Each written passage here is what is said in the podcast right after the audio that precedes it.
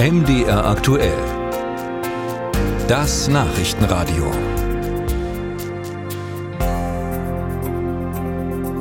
Gar nicht mehr so lange hin und die Sommerferien stehen an.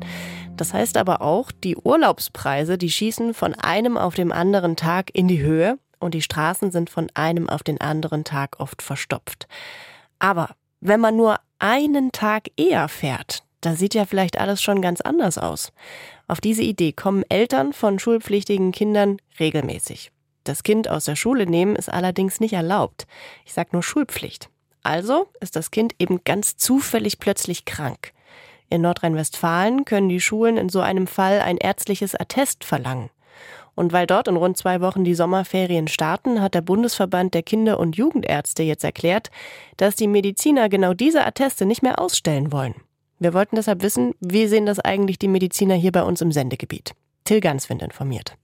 Ist das Kind wirklich krank oder schwänzt es für den Familienurlaub? So berechtigt diese Frage aus Sicht der Schule auch sein mag, so wenig wollen ihr Mediziner nachgehen, sagt Jakob Maske, Sprecher des Bundesverbands der Kinder- und Jugendärzte. Man sei schlicht nicht zuständig. Das ist natürlich eine Kontrollfunktion, die wir als Ärzte gar nicht wahrnehmen wollen. Und wir wollen auch keine unnötigen Arztbesuche erzeugen, nur weil Schulen Atteste brauchen.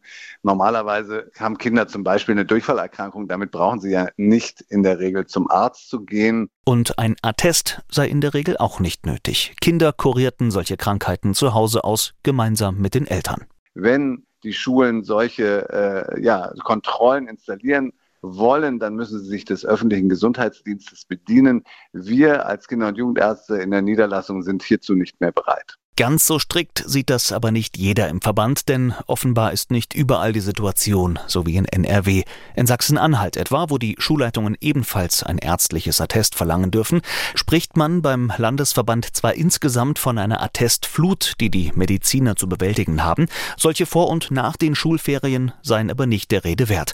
Und auch in Sachsen gibt es in diesem Zusammenhang kein Problem, sagt Landesverbandssprecherin Melanie Ahaus, selbst Kinderärztin in Leipzig.